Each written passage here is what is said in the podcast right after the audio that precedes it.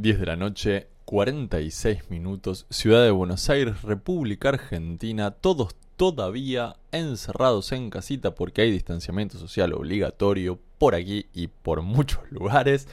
Estamos grabando el capítulo 98 de cómo cincelar en un mundo volátil. Mi nombre es Fernando Johan, no lo dije antes, y hoy sí vamos a hablar de las cosas que están haciendo los emprendedores en pandemia. Quédense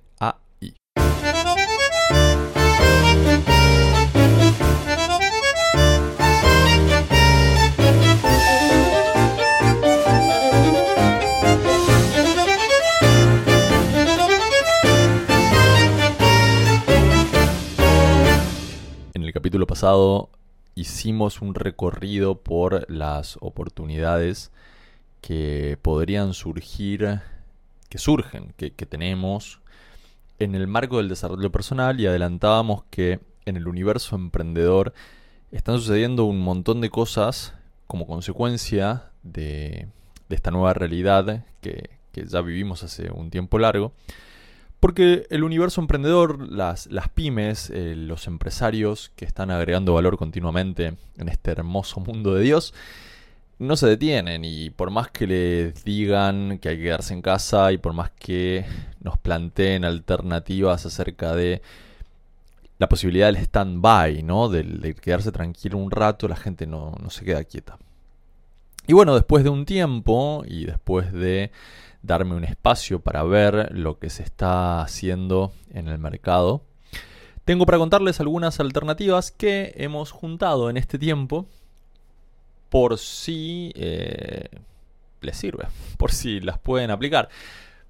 Puede caer la crítica de Fer, esto era hace 30 días, pero también es una cuestión de... Eh, yo no tengo idea de cómo se resuelve esto.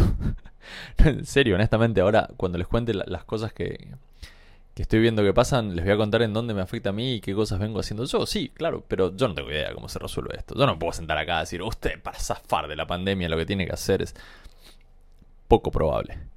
Pero sí les puedo contar algunas cosas que vengo viendo, que vienen pasando y que me parece que está muy bueno. ¿Y por qué me parece que está muy bueno? Número uno. Inevitable. La posibilidad de transformarse. Y la posibilidad de transformarse en, en términos de eh, si se quiere, dos, dos, espacios.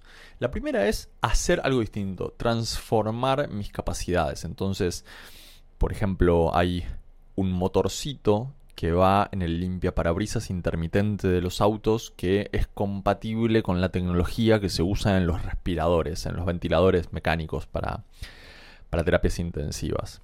Entonces dejo de producir eso y paso a producir lo otro porque lo otro es lo que se necesita en este momento y no tanto lo que estaba produciendo yo desde antes. Eh, acá eh, localmente, en Buenos Aires y alrededores, hubo una masiva migración a la producción de insumos necesarios para, lidiar con la pandemia, sobre todo barbijos, ¿no? Todo quien trabajaba en textil eh, le hizo el espacio a producir bar barbijos, eh, tapabocas para, para, que la gente los pueda usar en la calle. Ahora encima son obligatorios, así que imagínense. Dentro de transformarse también hay una posibilidad distinta que es ser otra cosa. Y acá eh, hay como una bifurcación, porque este espacio es suficiente como para aprender a hacer otra cosa. Casi cualquier otra cosa, sobre todo en los tiempos que corren.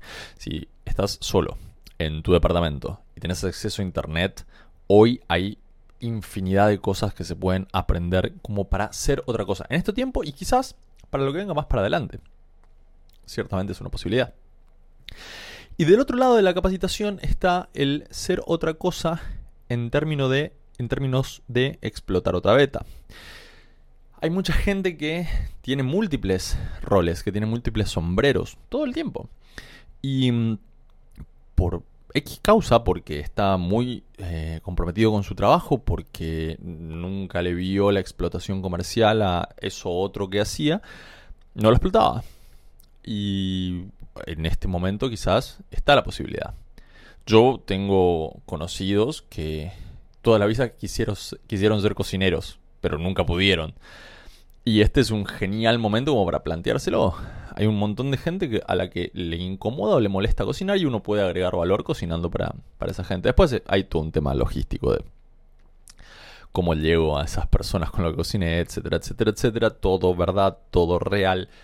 Bánquenme con, con el ejemplo. Otra cosa que está sucediendo y que casi como que explotó en este mes que, venimos con esta historia es la operación de los distintos actores que agregan valor directo al cliente. muchísima gente, muchísima gente le vende a otras empresas. Gente que, personas, emprendedores que tienen su pequeña eh, producción de quesos y que le venden a, eh, restaurantes o a locales de delicatessen. Y ahora hay que ir a la casa del señor que me compra. El direct to consumer, ¿no? Ir directo al consumidor, es algo que a lo que estamos obligados hoy. Porque no hay otra alternativa. Como están cerrados los negocios, como están cerrados las partes intermedias de la cadena de valor, no tenemos alternativa. Hay que ir directo al consumidor. Y acá creo que entra el primer elemento de, bueno, quizás el segundo, porque ya hablamos antes de lo de transformarse, pero entra el primer elemento en donde probablemente valga la pena esto sostenerlo en el tiempo.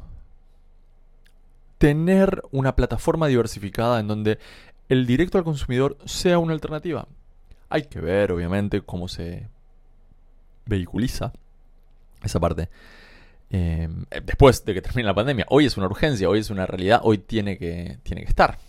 Pero el directo al consumidor es algo que explotó. Explotó totalmente, sin, eh, les diría, sin, sin, forma de poder contener, eh, sin, sin, ningún tipo de amparado. Eh, no nos podemos esconder detrás de ninguna pared.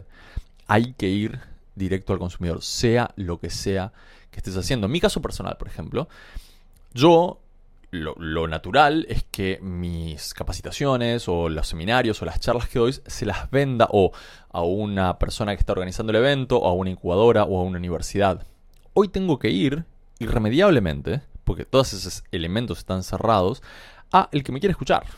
Esto es un ejemplo de, ese, de, esa postura. Eso lo, venía haciendo de antes, pero digo, si yo quiero seguir agregando valor de la manera que agrego, que es ayudando a los demás a lidiar con la volatilidad, comunicar mejor sus historias, lanzarse a emprender, necesito ir directamente al consumidor. No puedo ya descansar en los intermediarios que antes eran mi canal normal de llegada a los clientes. Tercera cosa que viene pasando, que obviamente es, eh, digamos, coyuntural, ¿no? Pero hay un montón de eh, emprendedores, empresas, sobre todo productores de alimentos eh, finalizados, ¿no? alimentos listos para consumir, que están promoviendo una acción como de pagar hacia adelante, el paid forward. Si la hamburguesa la compras acá, nosotros te llevamos una hamburguesa a tu casa y además llevamos una hamburguesa a una guardia médica eh, para, para la gente que está trabajando ahí. Pagar hacia adelante es un modelito que existe hace muchísimo tiempo, que mucha gente lo utiliza. Se me ocurre ahora Paes, eh, con, la época en la que uno compraba un par de alpargatas y regalaban, ellos le regalaban un, par de alpargatas a, quienes, eh, bueno, no tuvieran calzado. Se me ocurre con Survivor, que es una, purificadora de agua. Eh, estuvo presente, estuvo presente mucho tiempo con muchos de muchas formas diferentes. Sorry que me trabé. Pero hoy se hace, hasta diría, parte necesaria de un modelo de negocios. Porque uno tiene ganas de sentir que el gasto que uno hace hace a la diferencia. Valga la cacofonía. Y me parece que esto es algo que si está bien comunicado puede ser súper relevante para mantenerlo luego de la coyuntura. De nuevo, hay cuestiones operativas, no lo niego, pero ahí está, ¿no? donar hacia adelante. Eh, cuarta cosa que está pasando tiene que ver con la promoción de la compra anticipada.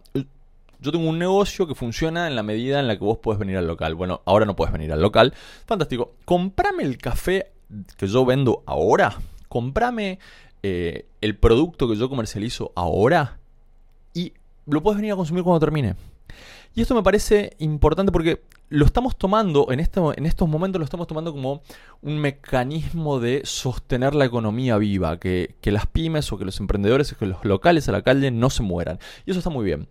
Pero pensándolo un poco más a largo plazo, esto es muy fácil de sostener a la hora de pensar en el, eh, en el revenue management, ¿no? En, la forma en la que yo gestiono cómo voy a facturar. Y acá meto la, anécdota de eh, una, anécdota doméstica. Mi, mi mujer también tiene una amiga con un salón de fiestas. Y como que no se ve muy clara la posibilidad de, vender adelantado un evento más en, el tiempo, ¿no? Para cuando termine la pandemia. Sobre todo porque no sabemos qué va a pasar con los eventos. Pero sí hay posibilidad para pensar eso, para pensar cuál es el precio que tiene que tener, cómo podría ser, eh, cuál es el descuento que hay que realizar, hacer la gestión de ese precio de la compra adelantada. Pasa lo mismo con los hoteles, con los lugares que tienen fuerte impacto turístico. Estamos en tiempo de empezar a hacer eso de manera más seria. Y no solo con las cosas obvias. También puede hacerse con cosas que tengan una rotación y una dinámica bastante más, ¿cómo decirlo?, clásica, pensar en estos temas de manejar la demanda futura, pero todo el tiempo manejar la demanda futura. Quinta cosa, largo el capítulo de hoy. Em, quinta cosa, hay demasiado para consumir desde el punto de vista de la capacitación. Ya lo dije antes a la hora de hablar de transformarse. Pero creo yo, ese universo de capacitación disponible no tiene nadie que se dedique a em, hacer una curadoría. Yo tengo, en mis notas puse curadoría de capacitación. ¿Y en dónde está acá el, principal receptor de esto? Y esto tiene que ver fundamentalmente con aquellos que estén eh, en relación de dependencia, porque aquello con lo que nos tenemos que capacitar en este tiempo merece cierta, eh, cierto análisis, cierto compromiso. Y si ustedes están en una empresa muy grande, seguramente dirán, bueno, pero eso lo tienen que hacer los de recursos humanos, porque lo voy a hacer yo. Bueno, por ahí los de recursos humanos están ocupados con otra cosa. Y este es un buen momento como para tomar el protagonismo en ese espacio. Si uno no está en relación de dependencia, esto se puede también promover como un servicio. Yo te puedo contar desde casa qué creo o cómo me parece a mí que es la mejor alternativa para que vos te capacites. Esto es un valor agregado por el cual eh, ciertamente se puede cobrar. Si, uno entra así sin eh, preparación a Udemy o a Audacity o a LinkedIn o a cualquiera de estos lugares que ofrecen capacitación, es un mar de información que es muy difícil de filtrar. Y si alguien se tomara el trabajo, probablemente nos estaría haciendo un gran favor a todos, favor por el cual probablemente pudiéramos pagar ahí algunos pesos por, ese servicio. Hay que ponerle precio eso también. Dos últimas. Está. Eh, la gente está cocinando más. y si usted es muy escéptico y está mirando esto o está escuchando esto, podrá decir. Eh, claro, Fernando, la gente está cocinando más, pues está encerrada en sus casas. Cocinar es una actividad que toma tiempo, que ayuda a pasar el rato y que además es fructífero porque me puedo alimentar yo. Es cierto pero a la vez hay un montón de gente que no está cocinando nada. A los que no están cocinando nada, les cuento que cocinar es un gran elemento de valor agregado que sirve para ustedes y también sirve para otros, si quieren. Lo contaba antes con la transformación, con la posibilidad de transformación y, y mi amigo que le gusta cocinar pero nunca se dedicó. Última, cosa que veo que está pasando. Hay muchas personas que están proponiendo ser el plan B de esta situación. Ser yo la solución si esto que estamos intentando hacer no funciona. Y acá obviamente hay más oportunidades para quienes tengan eh, la capacidad, la infraestructura instalada, ¿no? Para quienes tengan el lugar, para quienes tengan eh, los edificios, los equipos. Pero ser plan B, o sea, ser una oferta de plan B para el caso en el que no, no te funcione lo que estás tratando de hacer, es algo que está sucediendo en el mercado y que no me parece para nada mal, podríamos empezar a buscar. O podría usted proponer ser plan B. Plan B para qué cosas? Plan B para la situación eh, de real estate. Hay alquileres que van a ser difíciles de pagar. Hay em, lugares que van a ser difíciles de ocupar o fáciles de ocupar, dependiendo. Plan B para la proveeduría. Está bien, hoy le estás comprando a fulano, pero ten en cuenta que eso se puede terminar. ¿Por qué? Y porque no hay importación, porque X, no importa. Puede haber un plan B en lo que es gestión del riesgo. Si usted es abogado, querido amigo, sepa, y estoy seguro que sabe, que apenas esto termine va a haber un montón de trabajo. Bueno, el momento para promocionar el plan B es ahora. Y eh, con este último comentario, que va dedicado a mi amigo Pablo Palma, eh, terminamos el capítulo de la fecha.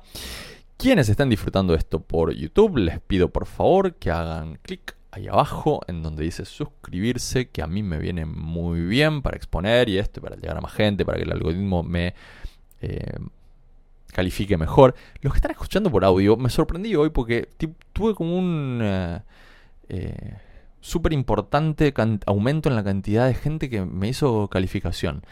Quiero pensar que es porque yo lo estoy pidiendo, pero si no, muchas gracias por calificar esto tan bien en las distintas plataformas en donde lo están escuchando. Gracias por estar ahí y nos vemos por acá en el próximo capítulo.